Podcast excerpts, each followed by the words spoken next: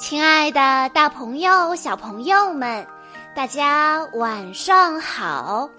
欢迎收听今天的晚安故事盒子，我是你们的好朋友小鹿姐姐。今天是来自北京的燕泽轩小朋友的生日，他为大家点播的故事来自。变形金刚系列，在关注微信公众账号“晚安故事盒子”之后，回复“变形金刚”这四个字，就可以收听小鹿姐姐讲过的这个系列的其他故事了。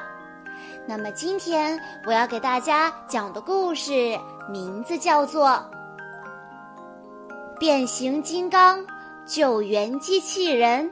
高速危机！糟糕，哈里森先生的喷射引擎又出问题了，它不受控制的在空中乱飞，情况十分危急。救援小队全体出动。第一救援小队，热浪和凯德。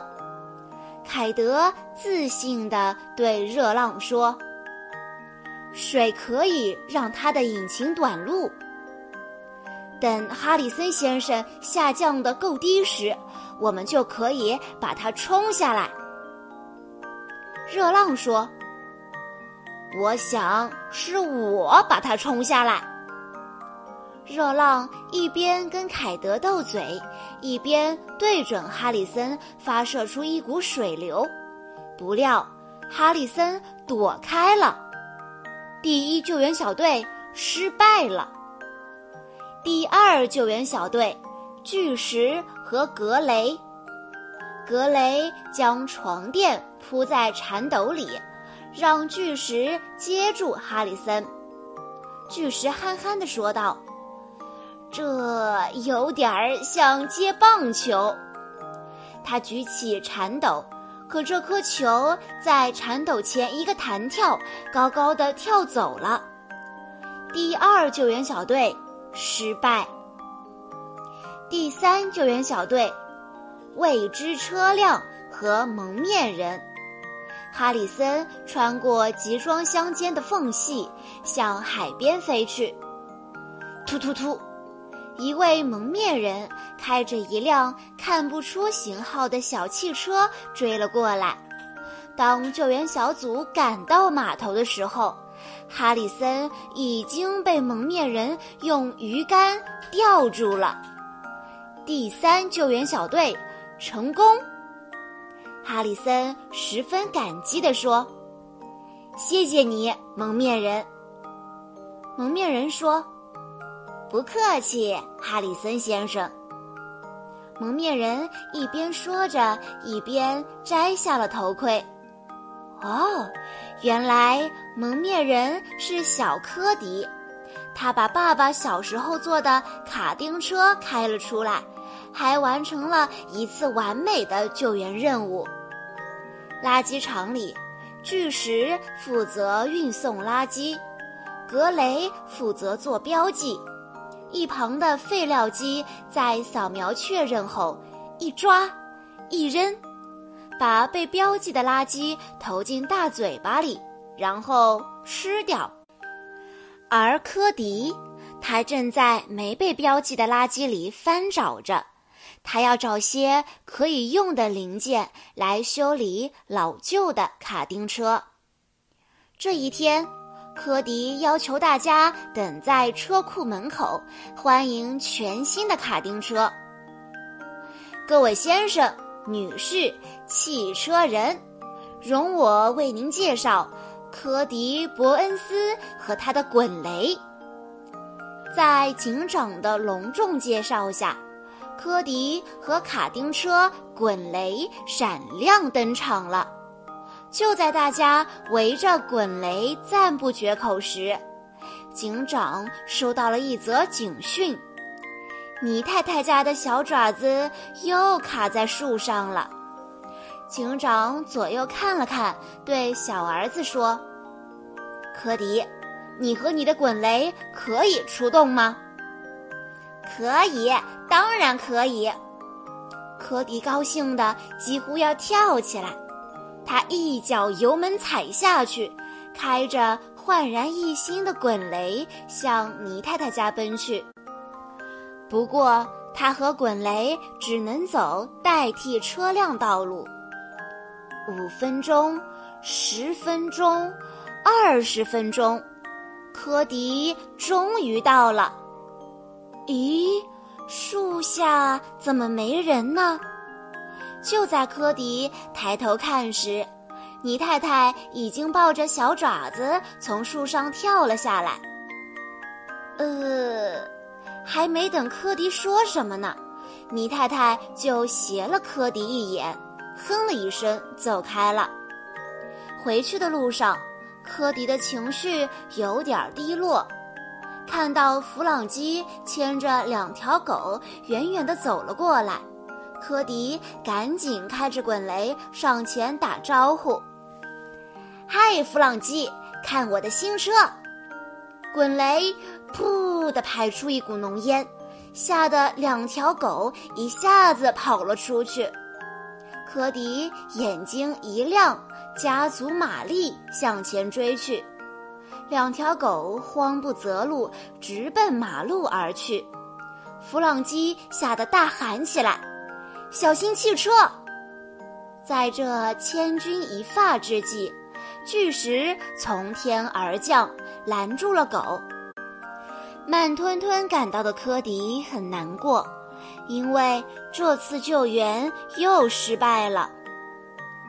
减速慢行会让你看得更清楚。巨石拍了拍科迪的肩膀，就和格雷去种树了。巨石的安慰丝毫不起作用，科迪只想给滚雷换一个更大的引擎来提高速度。可是警长并不赞成科迪这样做。也没有支援他一分钱，这该怎么办呢？科迪左思右想，决定到格林博士那儿寻求帮助。格林博士不在，弗朗基直接打开储物柜，向科迪介绍各种生化燃料。科迪拿起一个圆滚滚的瓶子，问道：“咦？”这里边装的是什么？弗朗基凑近一看，纳米虫燃料。嗯，他也从来没有见过。科迪打开油箱，将纳米虫一股脑儿的往里倒。慢一点儿，一点点就行了。弗朗基急忙阻止，可是已经晚了。滚雷吃了整瓶的纳米虫，如同发狂的雄狮一般冲了出去。一圈，两圈，科迪兴奋地大叫：“哇哦，这比我想象的还要棒！”三圈，四圈，科迪害怕的大叫：“滚雷在减速停车上出了状况！”警长在通讯器里喊道。快到垃圾场去，那儿有一大堆缓冲物，能让你停下来。科迪开着失控的滚雷，一头开进了垃圾堆，滚雷停了，纳米虫却从油箱里飞了出来，钻进了废料机的气缸里。废料机抖了一下，瞪着红眼睛，挥舞着胳膊，张大嘴向科迪咬去。科迪连窜带蹦，刚躲过一劫，还没喘口气呢，废料机又冲了过来，背后是一面高高的石墙，科迪该往哪儿躲呢？在这危急时刻，刀锋将一辆废车砸了过去，趁废料机吃废车的功夫，科迪急忙跑进了爸爸的怀里。系统超负荷的废料机已经完全失控了，看到什么就吃什么。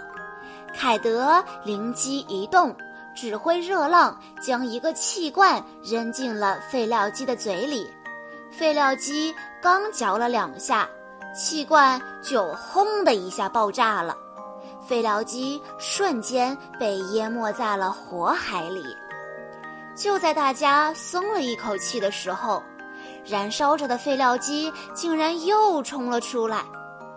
看来必须切断它的燃料管，把纳米虫抽出来才行。热浪、刀锋和追踪不停地将废车扔向废料机，干扰它的注意力。巨石绕到废料机的背后，一把掰断了它的燃料管。废料机终于熄火了。可是，纳米虫跑到了巨石的燃料管里面了。巨石惊恐地喊着：“大家最好快退后！”话音刚落，他就无法自控地变成车辆模式，撞破石墙，向市中心跑去了。警长指着远去的巨石，对汽车人说：“换车辆模式，快！”巨石一路狂奔，临近马路时，一跃变成了汽车人模式，横冲直撞，差点儿踩到过往的车辆。巨石，你不能抵抗纳米虫吗？格雷焦急地问。刚刚的变形吗？我真的是迫不得已。巨石在纳米虫的控制下，努力清醒地回答道。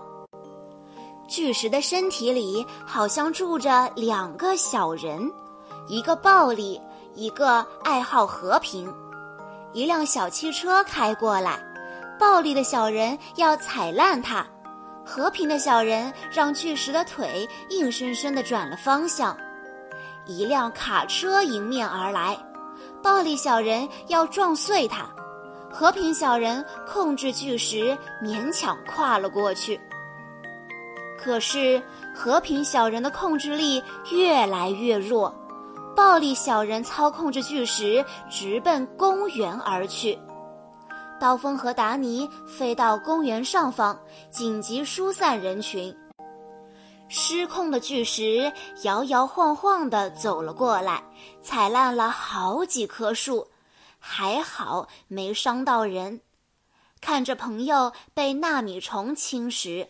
达尼难受极了，他转头一看，科迪却一脸淡定，闭着眼睛，不知道在想什么。达尼十分纳闷：“科迪，你在干嘛？”科迪不是最关心汽车人的吗？科迪说：“我们冷静下来想一想。”纳米虫会不停地从一台机器转移到另一台，然后一次比一次体积大。我觉得它们看起来好像是在找足够大的机器，好让自己能够自由地活动。科迪十分肯定地说：“岛上最大的机器是什么呢？当然是发电厂的发电机了。”警长大声问道：“巨石，你听到了吗？”巨石艰难地控制着自己往发电厂走去。砰！巨石一拳打碎发电厂的墙，向发电机走去。他只要打开连接设施中的一条管线，就能解除纳米虫的控制。他大吼一声，让自己保持清醒，抡起拳头向管线砸去。一拳，两拳，管线裂开了。纳米虫如同逆流的鱼群，顺着巨石的排气管游进了发电机的管线。排完纳米虫，巨石再也撑不住了，它轰的一下栽倒了。大家都担心地向巨石跑去，巨石疲惫地说：“别担心我，怎么样了？”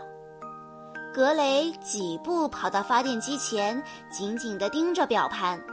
纳米虫的巨大能量让发电机发出一阵阵沉重的轰鸣声，表盘上的指针颤抖着跳向红色警戒区。大家的心也跟着高高的提了起来。警长担心地问：“需要撤离居民吗？”好在指针跳啊跳啊，嗖的一下又跳回了绿色安全区。格雷舒了一口气，笑着说：“不需要了，情况良好。看来纳米虫找到最适合他们的家了。”其他人也将话题岔开，气氛渐渐欢快起来。可是那些被巨石踩烂的树该怎么办？当然有人自愿帮他种了。看着险些受伤的巨石，科迪难过的说：“巨石，对不起，我没有考虑周全。你会好起来吗？”巨石说：“放心吧，那些小东西不足以伤害我。”巨石急忙安慰着这个善良的小男孩。阳光正好的午后。警长和凯德等人在争抢着开卡丁车，汽车人在一旁无聊的看着。科迪呢？他正在满头大汗的种树呢。实验室里，弗朗基正在扫描各种生化燃料。当他扫描到纳米虫的时候，电脑却提示。该物品不在清单列表里。咦，纳米虫到底是从哪儿来的呢？这或许是另一个故事的开始吧。小朋友们，在听完了今天的故事之后，小鹿姐姐要给大家出一个问题，那就是在公园里。被巨石踩烂的树，后来是由谁重新种植的呢？如果你知道答案的话，欢迎你在下方的评论区留言告诉小鹿姐姐。以上就是今天的全部故事内容了。在故事的最后，燕泽轩小朋友的爸爸妈妈想对他说。亲爱的小人参娃，转眼间你都已经长成六岁的小公主了。很小的时候，你就是个会心疼妈妈和姥姥的乖宝宝，从来不任性的哭闹，像个快乐的小天使，超级的爱笑。妈妈是有多么的幸运，才会拥有你这么一个大宝贝呀！在你过完生日后的不久，就要成为一名一年级的小学生。妈妈希望你在新的环境里和同学们开心快乐的学习新知识，并且交到新朋友。最后，我亲爱的宝贝，爸爸妈妈、太太、姥姥、姑奶、大姨。二姨、二姨夫都祝你生日快乐，健康快乐的长大。我们所有人都非常的爱你，永远爱你。小鹿姐姐在这里也要祝燕泽轩小朋友生日快乐，祝贺你啦，准小学生。好啦。今天的故事到这里就结束了，感谢大家的收听。更多好听的故事，欢迎大家关注微信公众账号“晚安故事盒子”，也欢迎家长朋友们添加小鹿姐姐的个人微信号：三幺五二三二六六一二。我们下一期再见喽！